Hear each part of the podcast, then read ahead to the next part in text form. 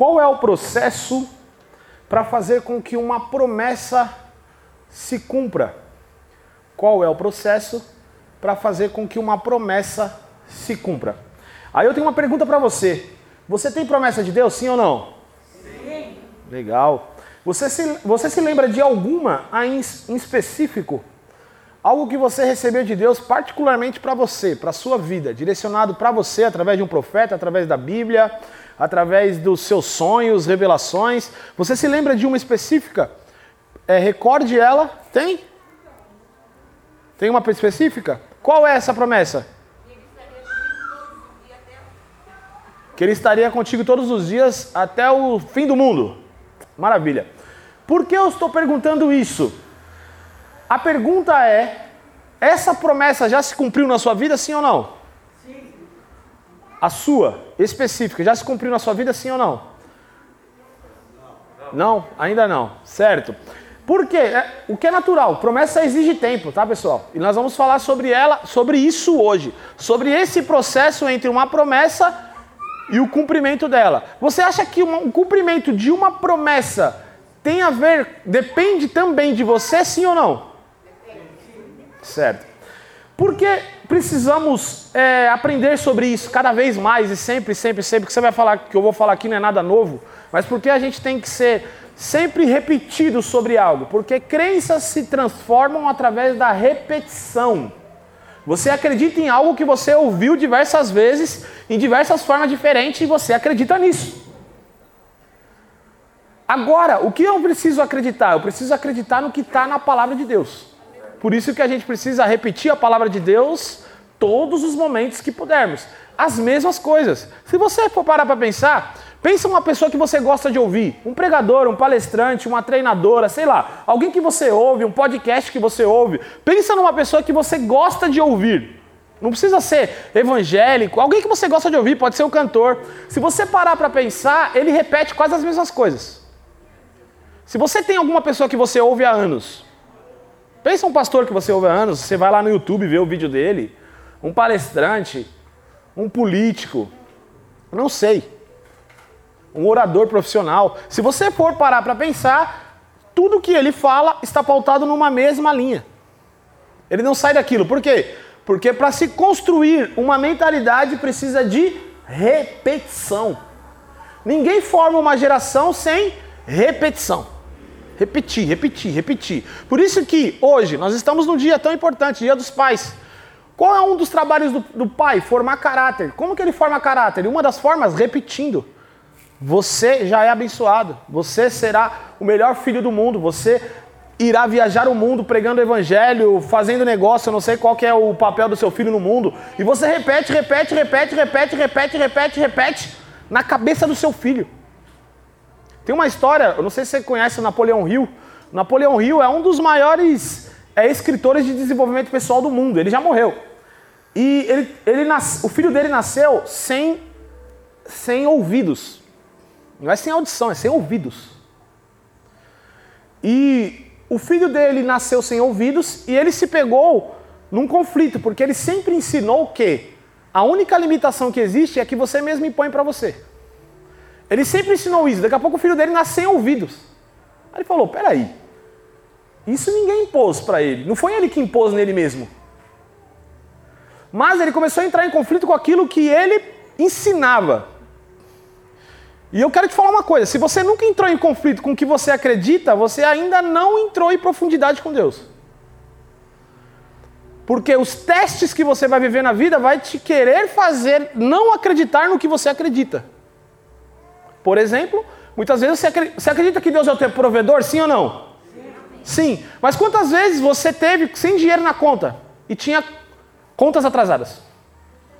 Esses testes é para provar se você crê naquilo que você crê ou se nesse momento a sua crença ela balança. A Bíblia relata que Deus levou o povo para o deserto para mostrar a eles o que estava no coração deles. Presta atenção, Deus levou o povo para o deserto para mostrar a ele que estava no coração deles. Qual o insight aqui? Deus não te coloca no deserto, ou você não está no deserto para você, para Deus saber o que está no seu coração. é para você saber o que está no seu coração. Deus já sabe o que está no seu coração. Muitas vezes nós falamos, Deus, eu creio em Ti para ser o meu provedor, Tu és meu tudo. Mas quando vem o, o, a situação conflitante com aquilo que você disse, você começa a procurar alternativas. E Deus deixa de ser o fundamento. O momento de teste, que é o momento de provação, é onde extrai de dentro de você o que você realmente acredita. Tiago diz no capítulo 1, ele fala assim: vocês têm que estar felizes por passar provação. Porque a provação produz paciência, perseverança. Quando nós passamos por conflitos, nós começamos a descobrir o que está no nosso coração. Assim como aconteceu com Napoleão Hill, que ele olhou para o filho dele sem ouvidos: o que, que eu faço agora? E de, em certo momento ele entrou em conflito, depois ele falou: não, eu acredito no poder da fé.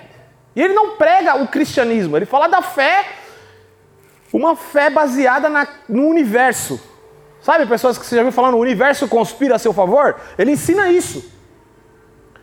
E ele começou a fazer o quê? O filho dele cresceu e ele começava a ficar prestando atenção nos detalhes do filho. E ele ficava, chegava assim, ele encostava a boca dele no rosto do filho, bem aonde era para ter um ouvido, que não tinha, e começava a falar para ele: Você será um campeão. Essa deficiência vai te dar vantagens na vida. E repetia todos os dias, no, aqui na face do filho. E aí ele começou a perceber que o filho crescia e o filho ficava perante uma caixa de som e ele ficava encostando o ouvido na caixa de som, e ele percebeu, ó, oh, eu acho que ele, ele sente a sensação do som. E aquilo dava mais força para ele falar mais, e falava mais, e falava mais. E o filho dele tinha mais ou menos 11 anos de idade, aconteceu algo que ele percebeu com aquilo que ele falava estava funcionando. Com 11 anos de idade, mais ou menos nessa idade, 11, 10 anos, os pais saíram de casa e o filho, o que, que ele fez? Ele saiu, pulou a janela, foi na banca, foi comprar um jornal, ele não tinha dinheiro, pediu, não sei de que forma que ele pediu, para uma pessoa, a pessoa deu uns centavos lá para ele, ele comprou um jornal, saiu na rua, vendeu o jornal, ganhou o lucro do jornal. E aconteceu isso, ele não sabe especificamente como aconteceu, porque ele não estava lá com o filho dele. Ele só lembra dele chegar em casa tarde o filho está com as moedas na mão, deitado e dormindo. Aí o que acontece? A mãe entrou em desespero, porque a mãe é, é o cuidado, né? Amanhã a proteção. Meu filho saiu na rua sozinho. O que poderia ter acontecido? Ele não ouve. E o pai extremamente orgulhoso, porque aquilo que eu estou fazendo desde que ele nasceu está funcionando. Ele se levantou perante uma deficiência, foi na rua, comprou jornal, vendeu jornal, ganhou lucros. Com 11 anos, com uma deficiência, ele já era um empreendedor. Por quê? Porque o pai formou o caráter, repetindo, repetindo, repetindo, repetindo, repetindo, repetindo, incansavelmente. Isso para um filho que não tinha audição.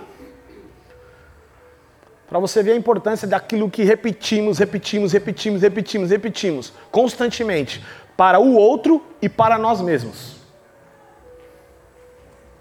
Por isso que Deus muitas vezes repete a mesma coisa para você. Deus repete, repete. Repete às vezes através de um profeta, repete às vezes através do seu devocional, repete às vezes através de circunstâncias da vida, repete através de sonho, mas ele continua repetindo, repetindo, repetindo. Por quê? Porque ele é teu pai e ele está buscando formar o seu caráter. Por que muitas vezes promessas demoram, outros chegam mais rápido? O que eu tenho que fazer? Qual é o meu papel nisso? Que é dúvidas de todo mundo. O que, que eu tenho que fazer? Qual que é o processo? No versículo 20, pode colocar o versículo 20 para mim? Ó, o versículo 20, presta bastante atenção nisso. Pois quantas forem as promessas feitas por Deus, tantas tem em Cristo o. Ok. Por isso, por meio dele, o Amém é pronunciado por nós para a glória de Deus. Primeiro que nós precisamos entender que Deus é um Deus de aliança. Aliança envolve promessa. Se a gente olhar pelo Velho Testamento inteiro, nós vamos ver diversas promessas que Deus fez a Abraão, fez a Israel, fez toda a descendência. E uma dessas promessas ele disse assim Abraão: Eu te abençoarei, e através de ti todas as nações serão abençoadas. O que envolvia você, porque ele falou todas as nações. Uma das coisas que acontece é que a gente acha que a bênção que foi direcionada a Abraão não é direcionada a nós. Muitas vezes nós achamos que a bênção que está lá no Velho Testamento, que Deus prometeu, não está direcionada a nós. Mas para quebrar esse conceito logo agora, eu vou pedir para você abrir a sua Bíblia, quem está com Bíblia, Gálatas 3, 14. Gálatas 3, 14. Só para quebrar para a gente poder continuar. Ó, isso para que em Cristo Jesus a bênção de Abraão chegasse também aos gentios, para que recebêssemos a promessa do Espírito mediante a fé. Aqui, Amir, por que, que você mostrou isso? O que é um gentil? É alguém que não é judeu. Você é judeu? Você é judeu? Tem algum judeu aqui? Não, então você é um gentil. Eu também sou um gentil. Quando Cristo morreu, Cristo veio para o judeu. Mas, quando ele morre e ressuscita, existia um plano que estava escondido, que ninguém tinha percebido, que era ele ia unir todos os povos em Cristo. Então, por isso que você pode ser salvo hoje. Porque Cristo veio para todos, depois da morte e ressurreição, Cristo, ele trouxe salvação para todos, não só para o judeu. Aqui, o que Paulo está dizendo? A promessa que era para Abraão, ó, isso para que em Cristo Jesus a bênção de Abraão chegasse também aos. chegasse a mim e a você. Ou seja, tudo que Deus prometeu a Abraão, hoje é nosso. Aleluia. E o que Deus prometeu a Abraão? Eu te abençoarei e te farei a maior nação da terra. Se nós formos ler Deuteronômio 28, do versículo 1 ao 3, não vamos ler agora. Mas a Bíblia diz que aonde você colocar os seus pés será abençoado, tudo que você tocar em suas mãos, os filhos dos seus ventres, os seus animais, tudo isso será abençoado. Mas, Abner, isso baseava na lei. Isso baseava naquilo que eu fazia. Deus falava: se me obedeceres, vocês realizarão isso, vocês receberão isso. Mas e agora, Abner? Eu estou no Novo Testamento. Cristo cumpriu toda a lei. Quando Cristo cumpriu toda a lei, tudo que está no Velho Testamento de bênção é minha. Porque Cristo cumpriu tudo. Eu não preciso cumprir porque Cristo cumpriu tudo. Ele cumpriu tudo e disse: está consumado. Acabou. Eu fiz tudo o que vocês não conseguiam fazer. Tudo que limitava vocês de receber as promessas que o meu Pai te deu, eu cumpri. Por isso, ele diz lá em 2 Coríntios 1,20: Por tantas promessas feitas por Deus, temos em Cristo o sim. Segundo a Coríntios 1:20, que acabamos de ler, por tantas e quantas promessas feitas por Deus, todas têm o Cristo o sim. O que o que Deus prometeu tanto para Abraão? Prometeu tudo. Ele prometeu saúde. Todo, tudo que Deus prometeu para Abraão, ele prometeu para Israel, é a de Abraão. E o que Deus prometeu? Primeiramente, prosperidade. Prosperidade não é dinheiro, prosperidade é progresso. Saúde e plenitude. Isso envolve também dinheiro? Envolve, mas envolve abundância em todas as áreas. Cristo, Deus prometeu a Abraão que eles, se eles cumprissem os mandamentos, a doença não chegaria até eles. Saúde. salvação, perdão. O que mais Deus prometeu? A gente pode colocar uma lista aqui do que Deus prometeu. Só que o povo não conseguia receber. Cristo veio, morreu, ressuscitou e disse: Sim, é de vocês. Aleluia. O que é uma promessa? Quando Deus faz uma promessa, ele assume um compromisso. Presta atenção na palavra compromisso. Se você prestar atenção na palavra compromisso, tira o i e coloca e. Com promessa.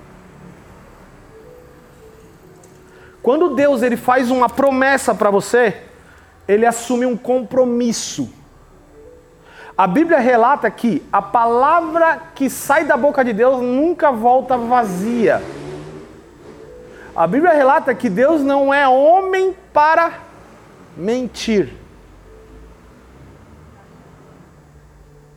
Tudo que sai da boca de Deus, ela sai com um objetivo irá ser realizado o objetivo a qual ela saiu.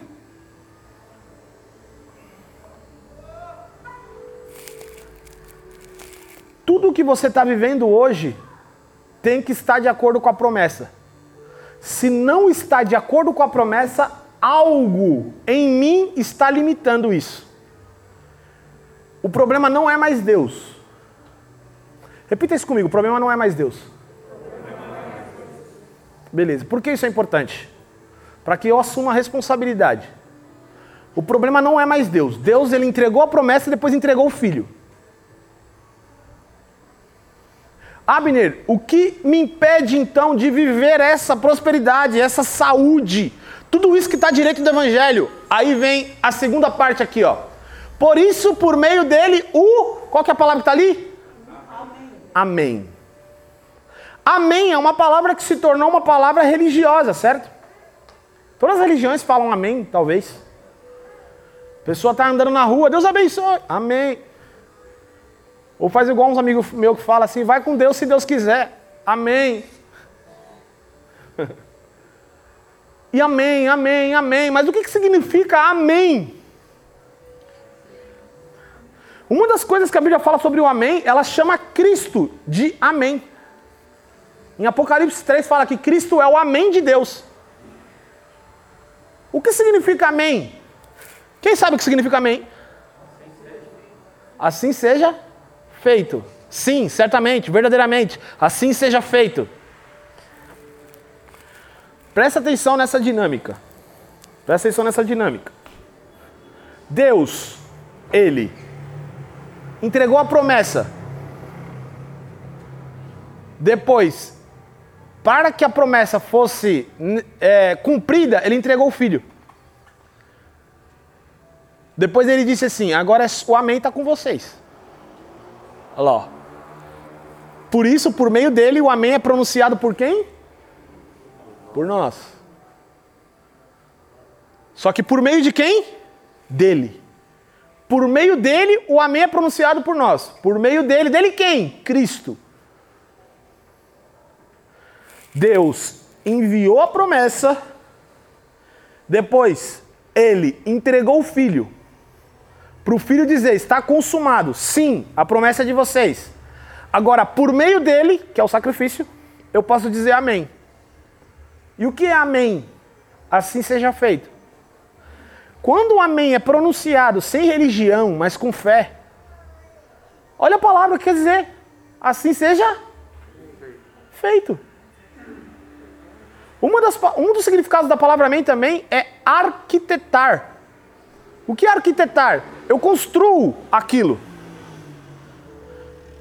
Eu não sei se vocês viram a dinâmica que fizeram um dias atrás aqui da questão da nova aliança, que fala sobre. O, o Victor fez ainda, eu não sei se fizeram depois, que eu não vou fazer de novo, porque muita gente já conhece e eu vou parecer um bobo. É, você colocou, ele colocou uma nota de dinheiro aqui no bolso e falou assim: ó, oh, faça uma posição de receber. E todo mundo fica assim, parado esperando, parado esperando, parado esperando. A nota está no meu bolso, faça uma posição de receber. E todo mundo parado esperando. A nota está no meu bolso, faça uma posição de receber. Ele falou: a nota está no bolso. Um levanta e vai lá e pega. A palavra receber significa agarrar com força. A palavra receber para nós é esperar, certo? Eu fico aqui parado. Deus, estou esperando para receber, Pai. Mas, dentro do hebraico, do grego, que está escrito na Bíblia, é agarrar com força. Por que agarrar com força? Porque já é seu. Aí você precisa arquitetar isso, dizer assim seja feito. Assim seja feito em espírito, alma e corpo. E quando eu digo amém, assim seja feito, ou seja, eu estou trazendo isso para a realidade. Não é dizer amém. Aí agora eu vou explicar o amém. Primeiro você diz. A Bíblia fala que nós confessamos aquilo que cremos. Crie, por isso falei. Uma das coisas que acontece é que você tem medo de falar as promessas. Não tem, o dinheiro acabou na conta. Você fala assim, cara, eu vejo dinheiro aqui. A pessoa está doente. Não, vai morrer. Não, eu vejo vida aqui. Mas aí você tem medo de falar por quê? Porque e se não acontecer? Mas é a pergunta, e se acontecer? Crie, por isso falei. Eu creio, eu falo. Creio com o coração para a justiça, confesso com a boca para a salvação. Até para ser salvo eu preciso crer no coração e falar com a boca. Até para ser salvo. Deus ele, ele mostra que na salvação ele dá, ó, na salvação Deus mostra o processo para receber qualquer coisa. Na salvação eu creio com o coração e confesso com a boca. Para receber qualquer coisa de Deus, eu creio com o coração e confesso com a boca. Creio com o coração e confesso com a boca. Creio com o coração e confesso com a boca. Creio com o coração e confesso com a boca. Aí tem o um processo. Abner, e se. Vou fazer uma pergunta aqui para mim mesmo. E você levanta a mão se você já fez essa pergunta para você. Abner, e se eu não creio com o coração? Alguém já fez essa pergunta? Não? Vocês estão cheios de fé, gente. Meu Deus. Nunca fez, tipo assim, Deus prometeu prosperidade, você não vive prosperidade. Ainda. Você nunca fez essa pergunta? Deus, eu não estou crendo. Só existe uma coisa. Aí eu quero saber quem sabe. Só existe uma coisa que limita você a receber algo de Deus. Quem sabe o que é? Dúvida está quase lá, está quase lá. A fé? A falta da fé. A fé. O que é a falta da fé, gente? Dá uma palavra para a falta de fé. Incredulidade. Incredulidade. Só existe uma coisa que te limita de receber algo de Deus incredulidade, que a incredulidade traz a dúvida. É eu mesmo duvidar da promessa de Deus. É isso. É você. Só isso. Por, só isso. O, o limite entre o que você vive hoje e o que você almeja viver está na sua incredulidade. Não tem mais a ver com Deus. Por que, que não tem mais a ver com Deus? Deus disse em Efésios 1,3: eu já vos abençoei com toda sorte de bênção nos lugares celestiais em Cristo. Ou seja, o que é tudo sorte de bênção? Toda sorte de bênção é toda sorte de bênção. O que, que você precisa? Tá lá no lugar celestial. O que me impede de trazer isso para a terra? Incredulidade. E na verdade, a incredulidade é um pecado maligno. Para você ver que não tem como, às vezes você faz essas perguntas, ah, isso e aquilo é pecado. A Bíblia fala em Romanos 14, 23, tudo que não provém da fé é pecado. Pensa nisso. Tudo que não provém da fé é pecado. Ou seja, se você está construindo algo, mas não vem da fé, vem da força do seu braço, para Deus é pecado. Então, se fosse o seu pecado fosse limitar o acesso a Deus, você nunca teria acesso. Nunca, nunca, nunca. Por isso que Cristo veio resolver a treta do pecado. Ele lá e morreu, mano. Não tem como vocês não pecar, filho. Deixa eu morrer logo. Ele foi e morreu, porque não tem como nós não pecarmos. Se eu, ó, presta atenção nisso. Quando eu ando na força do meu braço, eu estou pecando. Eu vou, eu construo o meu negócio na força do meu braço. Isso está provendo da fé? Não, está provendo da minha habilidade. Eu acredito, eu sou bom no que eu faço. Bom, bom. Parabéns para você. Mas em Deus você não está construindo. Você está construindo a força do seu braço. E, ah, tem algum problema nisso? Depende de você. Se você constrói na força do seu braço, quando a crise vir, você vai ter que depender da força do seu braço. Agora, quando você constrói em Deus, quando a crise vir, você está em calmo, porque foi em Deus, é dele. Oh, Deus. A crise vir é tua. Acabou. Faz aí. A pandemia provou isso para muita gente. Para você ver que não existe estabilidade no mundo. Não existe estabilidade. Me dá uma definição, vocês. Para você, o que é estabilidade? Funcionário público. Funcionário público? É uma boa. Mas aí dá uma definição. Você deu um exemplo. Estabilidade, gente. O que é estabilidade? Conforto? que mais? Saúde. Tranquilidade. Saúde. Saúde. que mais? Quando você busca algo estável. Né? Por que, as pessoas buscam emprego? Porque elas querem algo estável.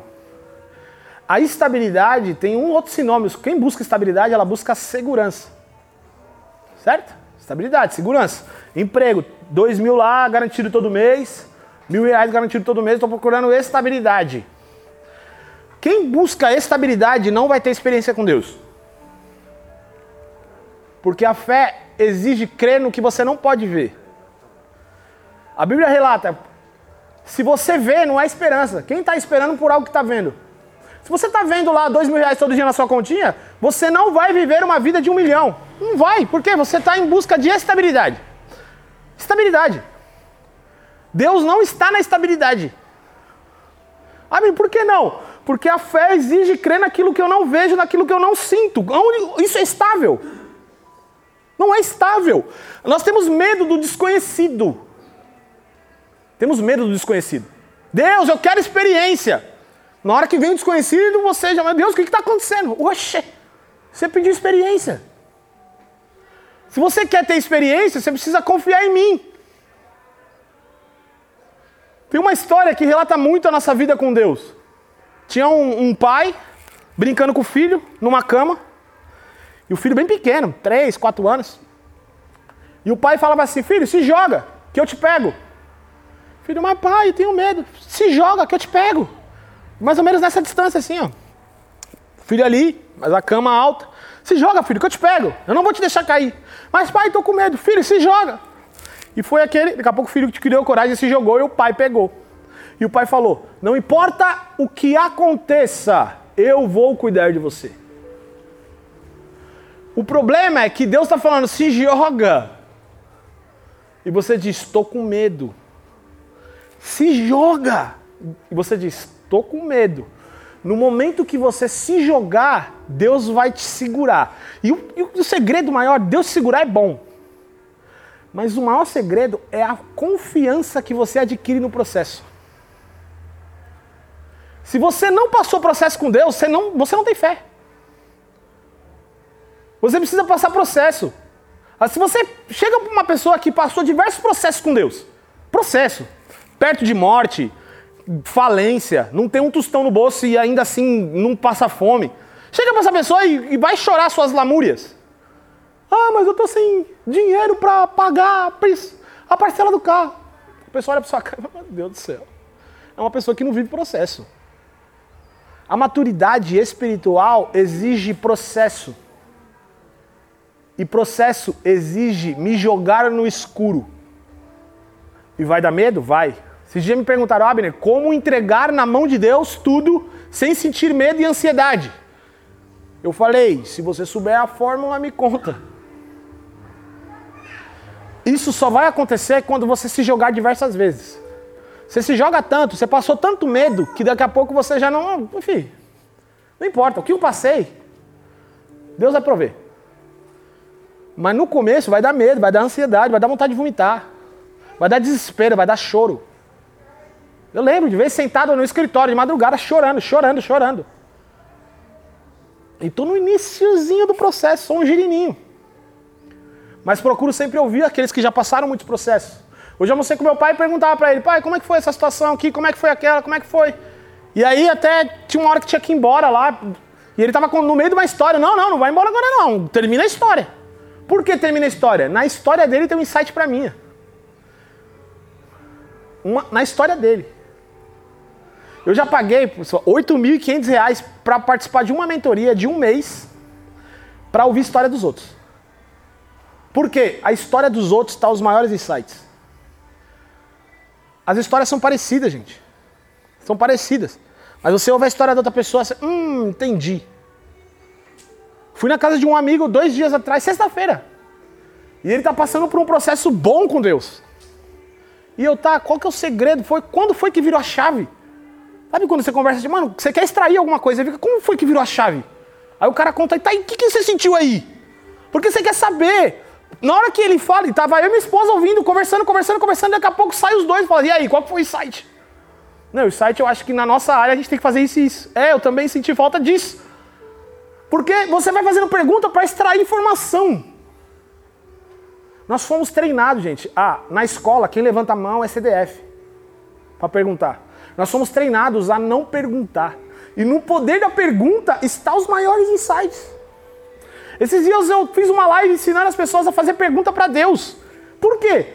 As perguntas erradas não vão receber respostas. Quer ver uma pergunta errada? Deus, por que, que isso está acontecendo na minha vida, Deus? Pergunta vitimista. Tá vendo? Existe fé nessa pergunta? Não tem fé. É uma pergunta vitimista. Deus, por que, que isso está acontecendo na minha vida? Eu não estou desprezando o que você está vivendo. Tá? Em nenhum momento. Mas eu estou dizendo que é uma pergunta vitimista. E a vítima, ela faz o quê? Ela se faz de vítima para receber ajuda. Então você faz essa pergunta para Deus para ver se Deus faz alguma coisa, para ver se Deus sente dó. Mas Deus é pai. E pai não sente dó de filho. Pai disciplina com amor, mas dó. Pai que tem dó não consegue disciplinar filho. Forma filho mimado. Não consegue deixar de castigo. Não consegue disciplinar. Deus disciplina. Ele fala: Eu disciplino aquele que eu amo e que eu chamo como filho. Como acesso a Deus, sabe? Fé, Deus.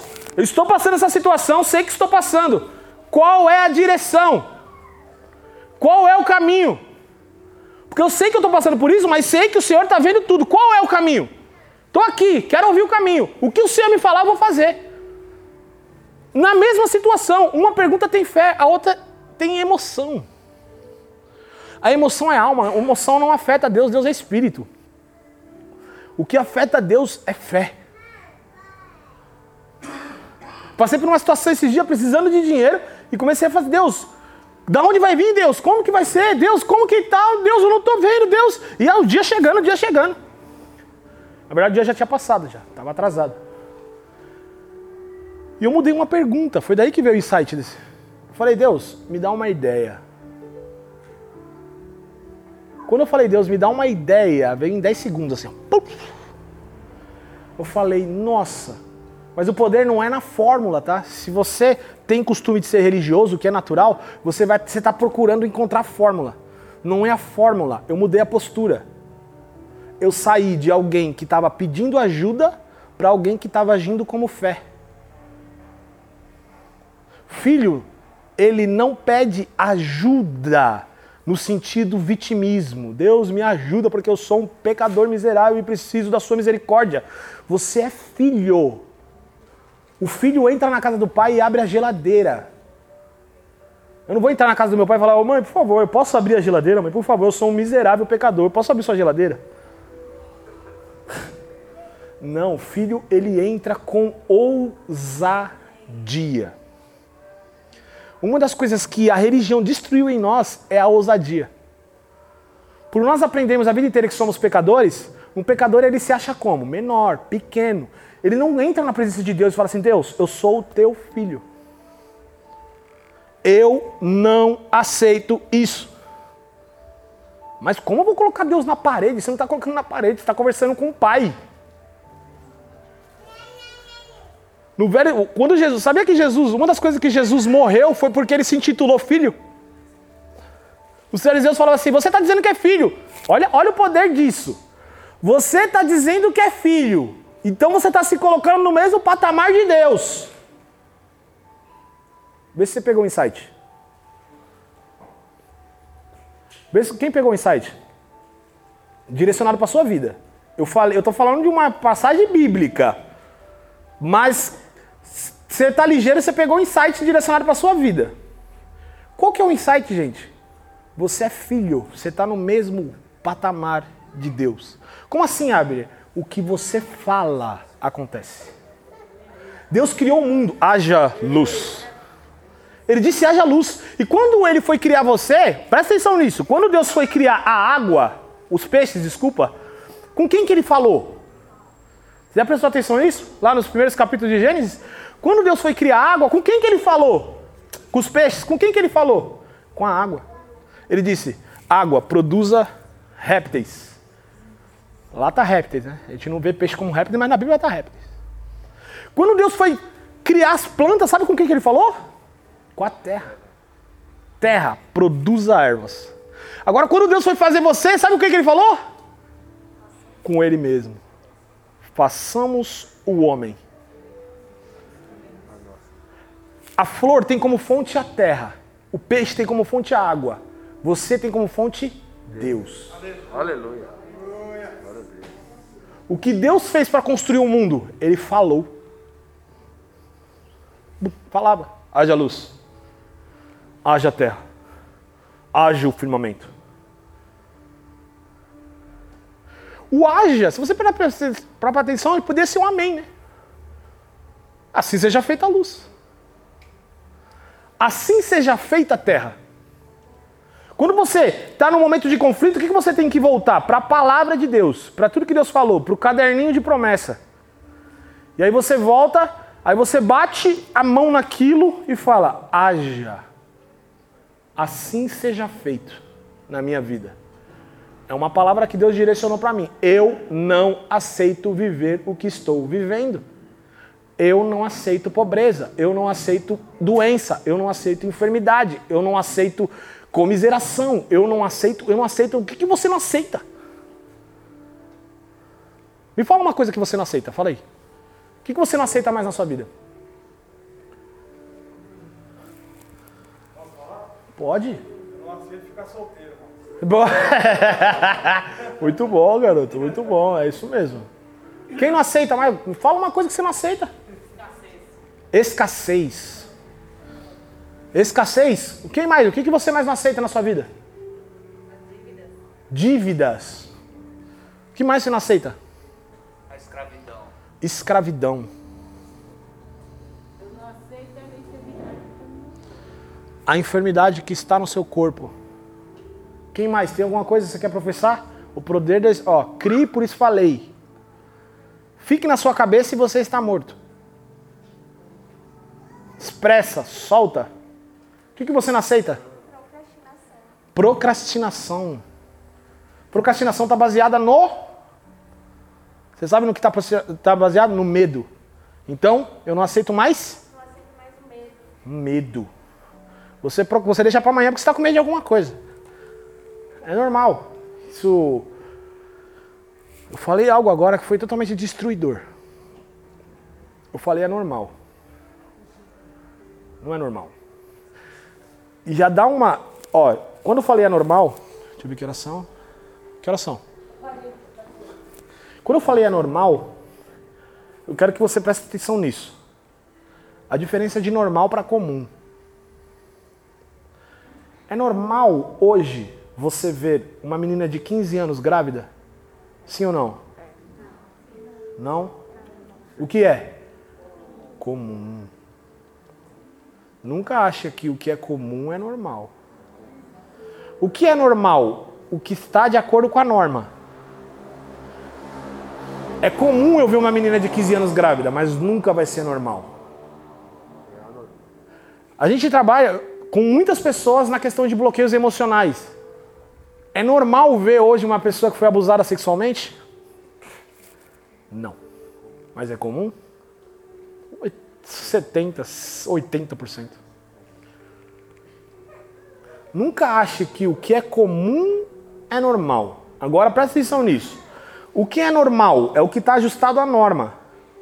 Mas qual é a sua origem? Divina.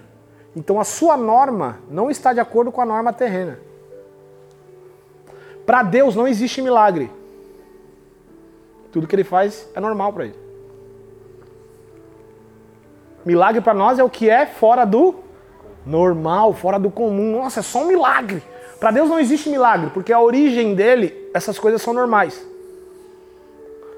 Ver pão se multiplicar é normal, ver carne se multiplicar é normal. Ver aparecer cura, plum, sai o caroço, cresce perna, é normal para Deus. E você veio dessa origem. Então quando alguém fala assim, ah, essas coisas são normais, não, para mim não. Eu sou divino. Eu sou filho de Deus. O que é normal para mim é o que vem de Deus. O normal para mim é o mundo tá caótico e eu tô prosperando. Isso é normal para mim. Normal para mim é que os hospitais, os hospitais estão cheios e eu tô com saúde. Isso é normal para mim. Porque eu tô ajustado à norma do reino, não a essa norma. Para você ver que o poder, em algumas palavras, elas mudam mentalidades. Ah, Miller, então, vamos voltar para a dinâmica. Pois quantas forem as promessas feitas por Deus, te dou um desafio essa semana. Se você quiser mudar a sua vida, porque o poder, lembre-se, não tem mais a ver com Deus, tem a ver com a minha postura, fé. E também não tem a ver, ah, então eu preciso fazer coisas. Você precisa ter fé. E a fé, em algumas áreas, exige ação. Se não tiver ação, não tem fé. Então, qual o desafio que eu te dou? Vai na Bíblia essa semana e começa a sublinhar tudo que é promessa. Ah, mas eu tenho dificuldade com a Bíblia, Abner. Entra no meu Instagram, Abner G. Ramos, e me chama no direct que eu te ajudo. Ou procura alguém que você conhece, que conhece Bíblia, parente, família, amigos, que possa te ajudar. Eu não sei como abrir a Bíblia e contar uma promessa, o que é natural. Se você começou agora no processo, é natural. Se você já tem muito tempo, já não é natural. Você já tem que tomar vergonha na cara. Mas vai para a Bíblia e começa a assinalar a promessa. Uma das promessas, você sabia que Deus não queria que ninguém fosse pobre dentro do, da nação de Israel? Ele disse isso, por isso que ele colocou sete o sétimo ano era o ano sabático, onde tinha que perdoar todas as dívidas. Ele falou: perdoa todas as dívidas, porque em meio de vocês não vai existir um pobre. A escassez não é de Deus. Assim como existe a teologia da prosperidade, daqueles que usam a Bíblia para enriquecer, existe, existe. Só que existe a teologia da pobreza, que ela é muito pior. Por quê? Porque ela está na cabeça das pessoas e elas aceitam. A da prosperidade, ela fala, não, eu não, vou ficar usando essas coisas para enriquecer, vou usar a Bíblia para enriquecer. Todo mundo se revela contra a prosperidade, mas um monte de gente pregando que ser pobre é de Deus, você não revela. Você aceita. Tá tudo bem, tranquilo. Eu tenho que sofrer para que no juízo final eu tenha bastante galardão. Existem as duas. Nunca aceite nem o extremo de um lado, nem o extremo de outro. Deus prometeu para você prosperidade. Você é só administrador, nada é teu. A diferença é essa, nada é teu. Teu carro não é teu, tua família não é tua, tuas filhas não é tua, nada é teu. Até o filho que saiu do teu ventre, Deus te deu para administrar. Não é teu. É de Deus. Bíblia essa semana e começa a assinalar todas as promessas. Todas as promessas. Começa a assinalar. Bum, bum, bum. Você quer? Eu vou te dar até um, uma dica.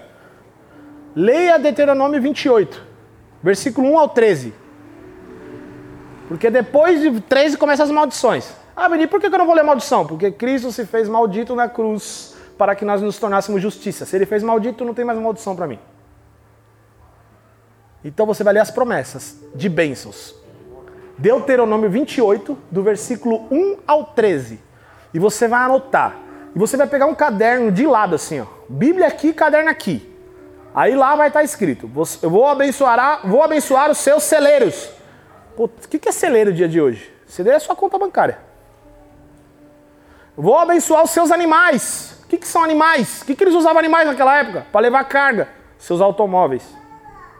Você começa a trazer para o dia de hoje.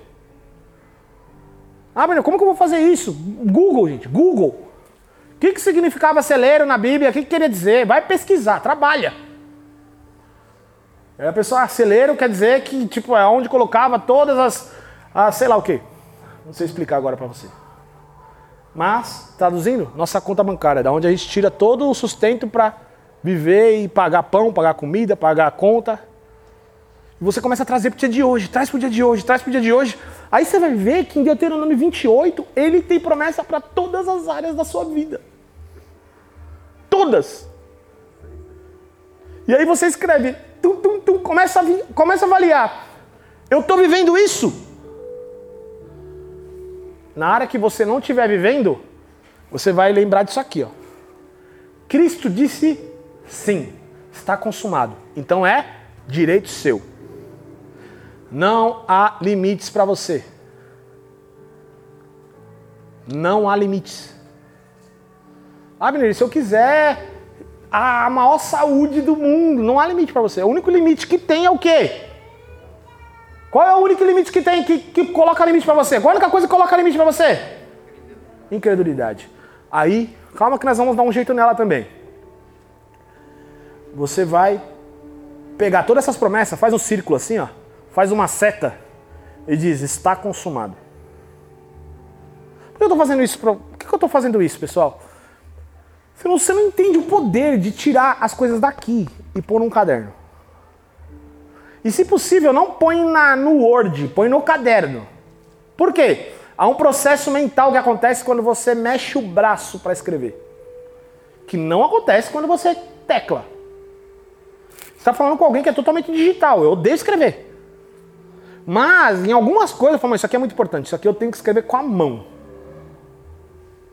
Você coloca todas as promessas, circula assim, ó. Puxa para o lado e coloca, está consumado. É direito meu. Cristo disse sim. Agora entra o seu processo. Eu digo amém. Amém, espírito, alma e corpo. O que seria isso? Amém no espírito. Cristo já resolveu. Está consumado. Quando você professa isso, no espírito já você já recebeu, já estão lá nos lugares celestiais. Na alma, às vezes seu coração vai querer duvidar. Qual que é o processo que você faz quando seu coração quer duvidar? Você vai falar até que seu coração creia. Como assim, Abner? A Bíblia diz: "Cri por isso falei". Só que tem uma outra coisa que acontece. Você fala até crer. Você não está falando ao, Léo. Eu estou curado, eu estou curado, eu estou curado. Você não está falando ao Léo. Você não tá, não é pensamento positivo. É fé no que Cristo fez. Eu estou curado, eu estou curado, eu estou curado, eu estou curado. O meu corpo é saudável. A saúde passa pelo meu corpo, porque Cristo conquistou isso na cruz. Cristo levou todas as minhas enfermidades. Eu estou curado, eu estou curado. Lembra lá no início que eu falei? Repetição constrói crenças. Você vai repetir tanto isso, mas tanto isso, mas tanto isso, que daqui a pouco você não vai ter dúvida disso. E quando você menos perceber, você vai estar curado. Como eu sei disso? Você já sentou o dedo, o dedinho na quina do, da, do armário? Sim ou não? Já, já? Que você xingou até a avó do cara que fez o armário. É uma dor, meu Deus. Acho que se assemelha à dor do parto, hein? É uma dor absurda. Você passa com aquela dor alguns dias. De novo, deixa eu saber. Quem já bateu o dedinho? Só para eu saber. Tá. Você se lembra o momento exato que a dor passou?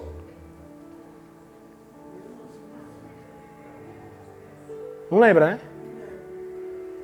Você vai acordar que o seu dedo não dói mais depois de uns 3, 4, 5 dias.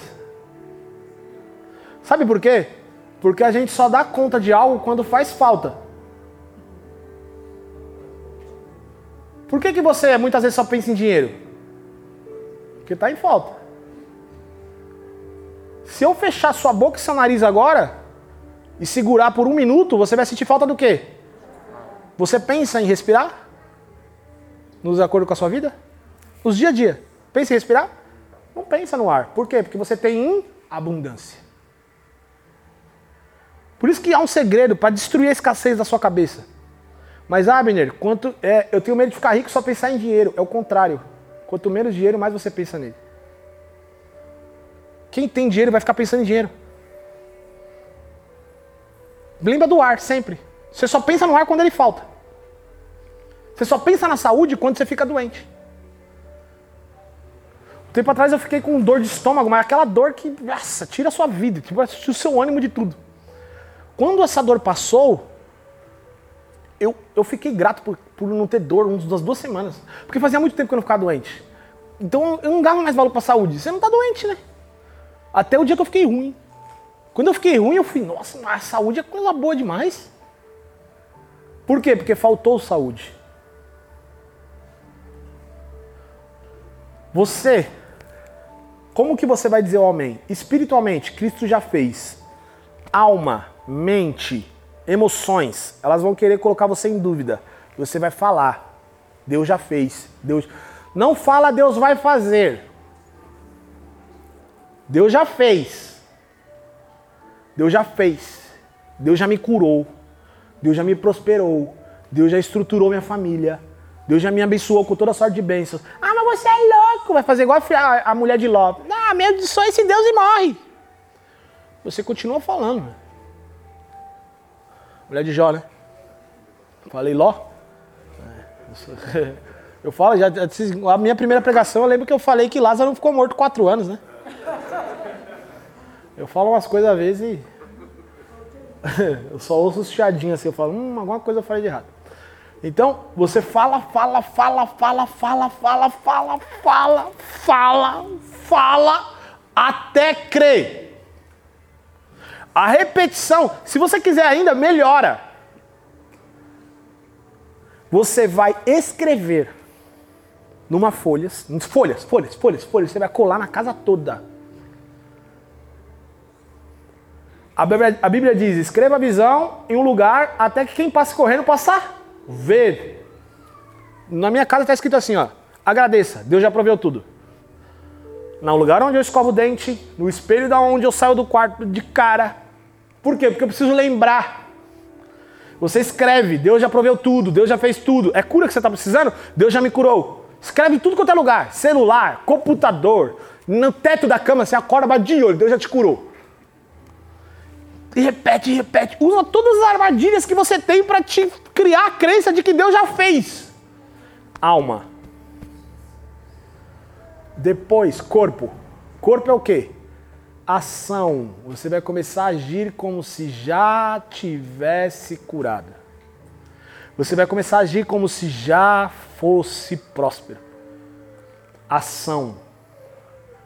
Ah, Benê, como que eu ajo como se eu já fosse, como se eu já fosse curado. Começa a dar pequenos passos de coisa que você não podia fazer. Eu não podia fazer isso porque eu tinha, sei lá, não podia comer tal coisa porque qualquer coisa que eu como, meu estômago dá ruim. Comece a pegar uma pitadinha disso, só dá um toque. Comece a agir. Eu já fui curado. Como que eu ajo, Gabi? Como se eu já fosse próspero. Você não vai para o mercado com a calculadora? Vai para o mercado sem calculadora. Chega de escassez. Eu vou comprar o melhor. Pelo menos um dia. Eu vou lá, meu, vou comprar o todinho ou sei lá qual que é o outro que é ruim. Vou comprar o todinho. Porque eu não vivo de escassez. Deus me provê. Mas vai faltar dinheiro amanhã. A Bíblia diz: o pão de cada dia nos dai hoje. Amanhã é amanhã. Eu compro hoje, amanhã é amanhã. Amanhã ele vai dar. E você começa a agir, corpo, ação. A Bíblia diz que a fé sem ação é morta. Último passo, que é para destruir a incredulidade na raiz, que é para você não ter mais a dúvida no coração. Uma passagem bíblica para a gente finalizar. Horas.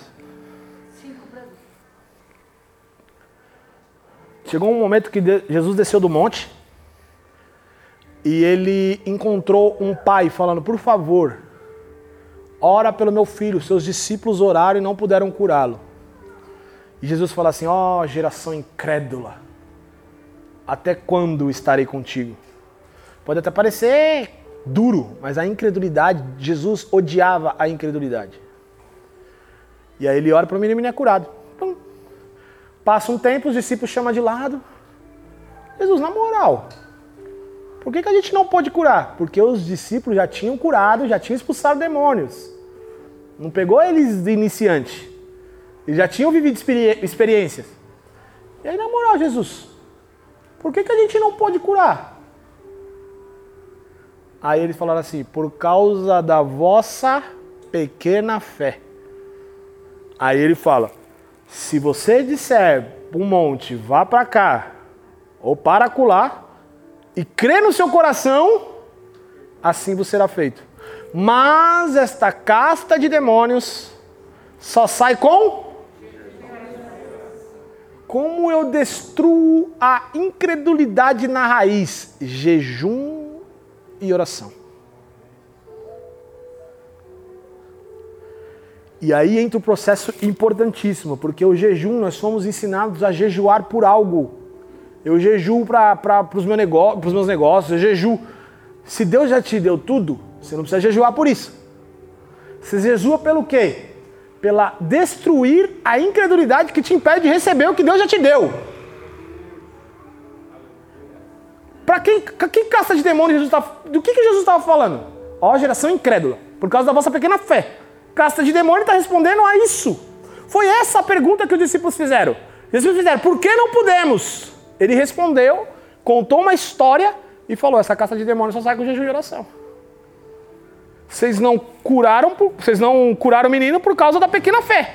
O que, que resolve? Jejum e oração. Por que, que resolve? Oração, conexão com o mundo espiritual o tempo todo. Três tipos de oração você tem: oração de agradecimento, agradeça porque Deus já te deu, oração intercessória, ore pelo seu irmão, e oração em línguas. Só aqui, ó, tô no ônibus, tô dirigindo, tô assistindo TV, eu não paro. Orai o tempo todo no espírito. Por quê? Porque você está conectado no mundo espiritual o tempo todo. Eu passei com meu cachorro no Lago dos Patos. É o tempo todo você tem que orar em línguas, porque você está conectado no mundo espiritual, construindo o capacete da salvação, o da fé. Você ora, ora. E abre o jejum. Quando você se abstém de comida, jejum é comida. Ah, o jejum para minha rede social. Isso aí é um propósito com Deus, mas jejum é comida. Eu me abstenho de comida. Eu estou reduzindo meu corpo à servidão. E automaticamente estou sensível ao mundo espiritual. As minhas maiores experiências com Deus foi em jejum. Jejum, você está dizendo para Deus: eu dependo menos desse mundo e dependo mais desse. Esse mundo precisa de comida, então eu tiro a comida. Aquele mundo depende de fé, então me dá fé. Você vai destruindo o coração duro que não crê. Tá. Tá, você vai jejum. Je jejum não é bom, nunca vai ser bom. Jejum trabalha a sua emoção no nível hard. Tem um um o sneaker lá, né, o chocolate. Você não é você quando tá com fome, né?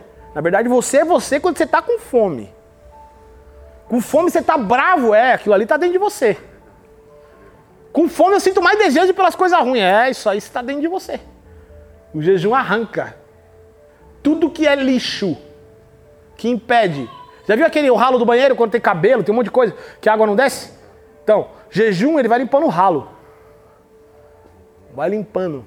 Ó Deus, comida para mim não é tão importante quanto fé. Comida mantém esse corpo vivo. Fé mantém a minha vida em ordem. Concluindo. Concluindo. Deus te deu todas as promessas. Tudo que você precisa, Deus já te deu. Segundo ponto, Cristo disse sim na cruz. Na cruz ele disse: pum, acabou, tudo é teu. Antes você não conseguia cumprir, eu fui cumprir por você. Terceiro, quem diz assim seja feito é você. Por isso que a Bíblia diz: só os violentos se apoderam do reino. Violência. Ah, eu gosto de dormir mais, acorda mais cedo, faz jejum, deixa o doce, deixa o pão. Foca naquilo que é espiritual. Foca na sua fé, porque a fé te traz tudo o que você precisa. E vocês têm os desafios. Bíblia, caderno, anota as promessas, está consumado, vou agir com fé e vou dizer amém. Assim seja feito.